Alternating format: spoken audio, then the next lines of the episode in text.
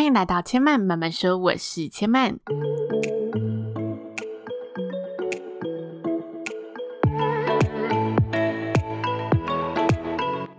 目前频道在 Apple Podcast、Spotify、KKBox 以及 Google Podcast 都听得到。喜欢的朋友，欢迎帮千曼订阅并留言评论，让更多人可以认识千曼慢慢说喽。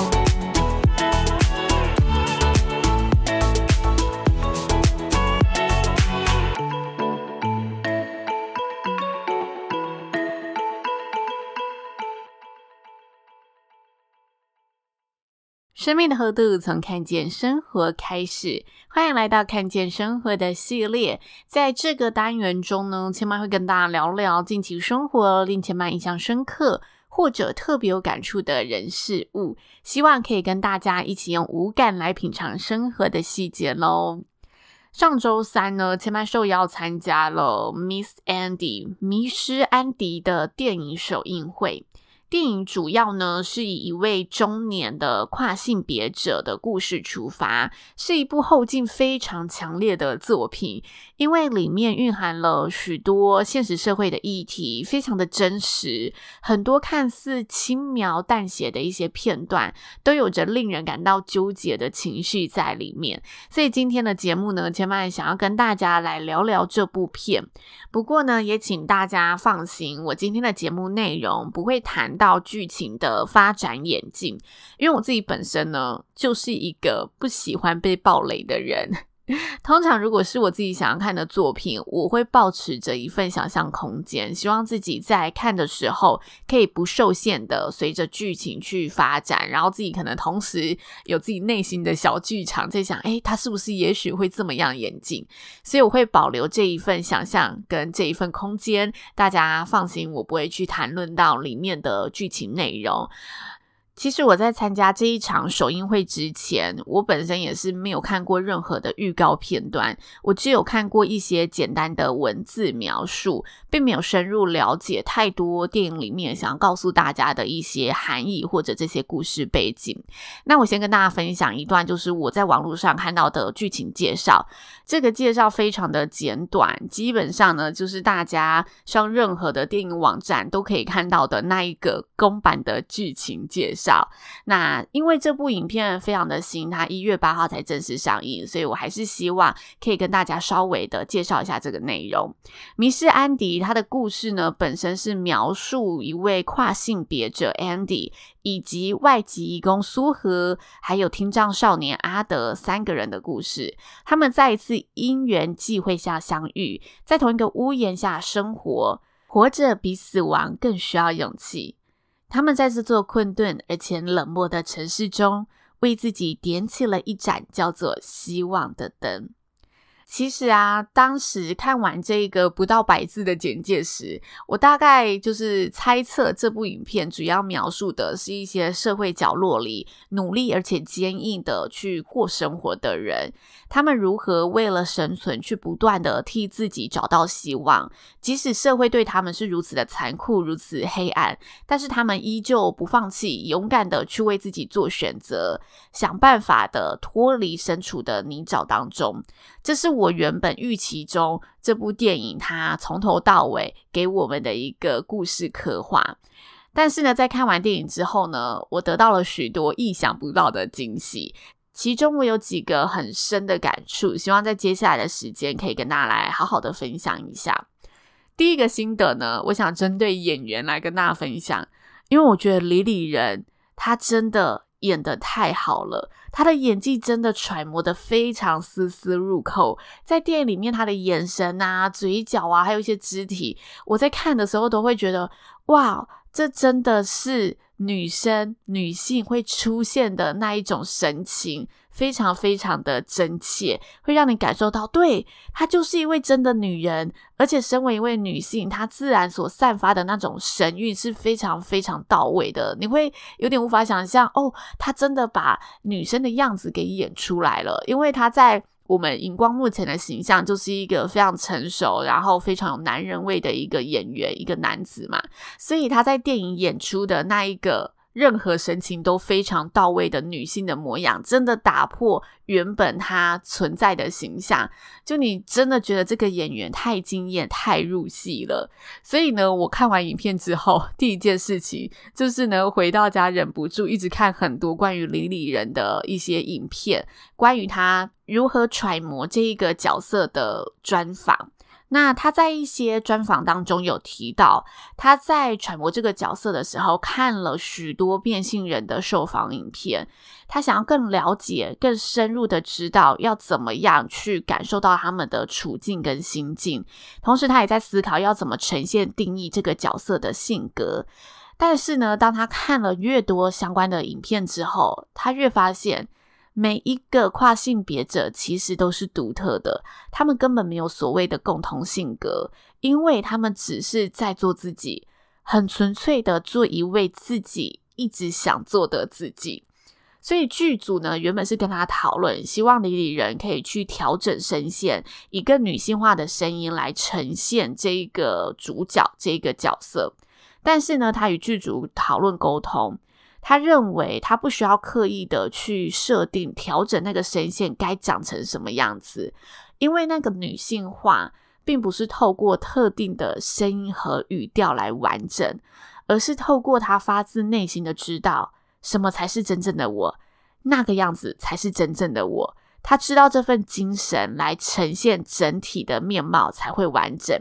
有着这份精神，自然的他就知道。怎么说出 Andy 说话的语调？他会用什么眼神看待周遭的人事物？举手投足之间的举动和反应又会是什么样子？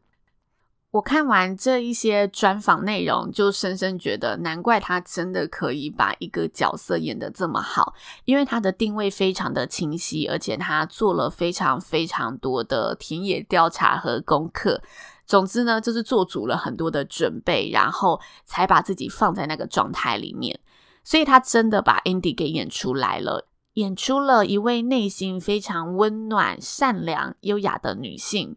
为了在社会生存而压抑自我，但心中却又无比坚硬的一位女性。她清楚的知道自己只是做回了内心真实的自己，同样渴望、期待着有一天。被人爱、被人接纳的跨性别者而已。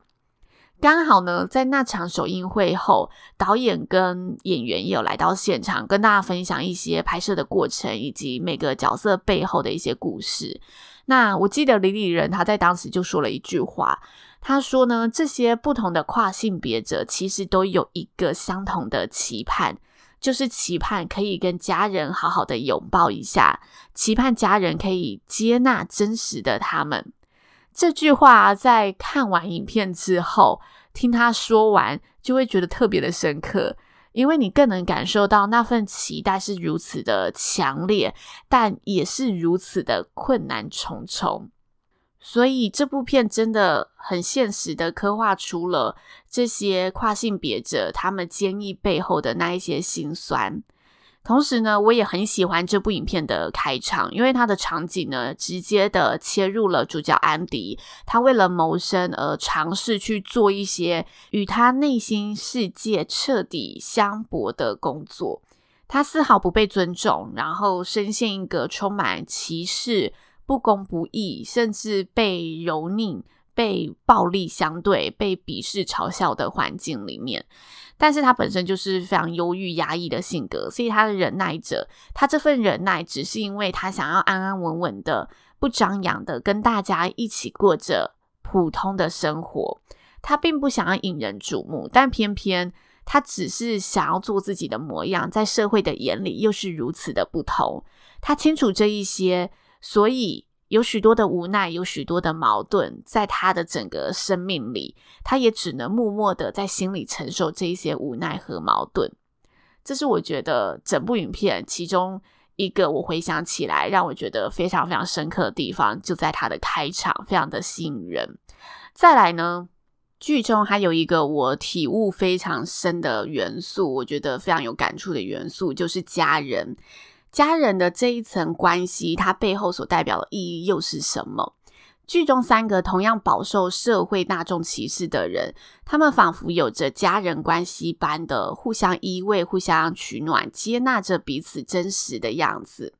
但实际有着血缘关系的家人，却把自己归类为最不想要再有任何关系的仇人。本来该支持我们真实的做自己的避风港，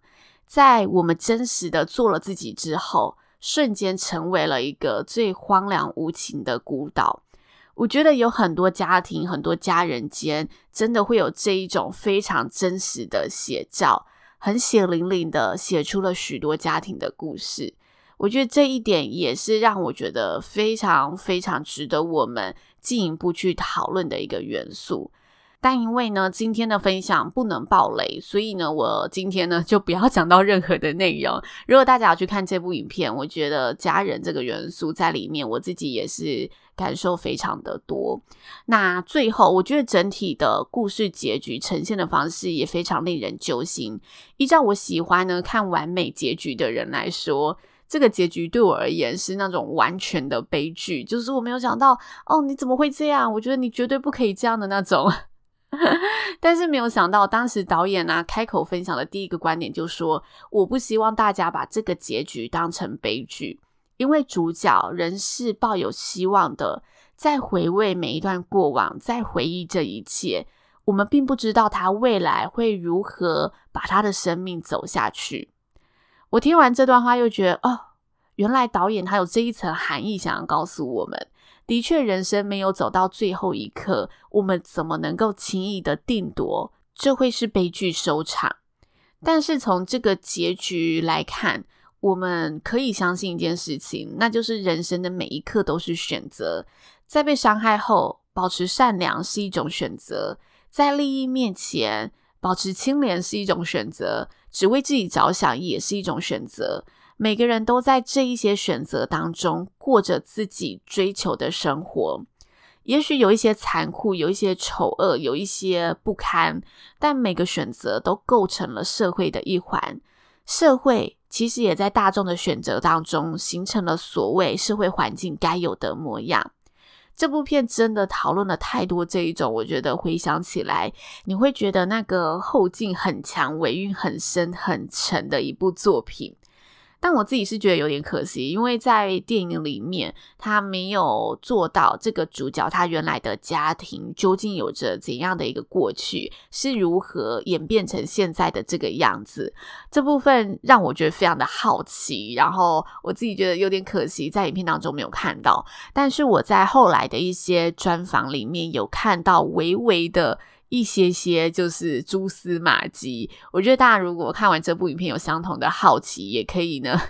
跟我分享你找完的资料是什么，因为我自己也非常想知道这部分。但是总体而言，这部影片真的是很棒的题材，我真的推荐大家有机会可以去电影院支持欣赏这一部好片，就是诚心的推荐给大家。然后也希望我们都能坚强的做自己心中最真实的自己。这是我看完这部影片之后觉得也是非常核心的一个概念，想要来祝福我们彼此，在新的一年都可以更加的有这一份能量。那以上就是千曼今天的节目分享喽，希望大家会喜欢。千曼慢慢说呢，目前在 Apple Podcast、Spotify、KKBox 以及 Google Podcast 都听得到。喜欢的朋友呢，欢迎在现在收听的平台上帮千曼按下一颗订阅键，来支持一下下。同时呢，也可以到 Apple Podcast 上呢帮千曼呢留言评分，告诉千曼你聆听节目的想法。那千曼慢慢说，今天就说到这里喽，也邀请大家下次再来听我说喽，拜拜。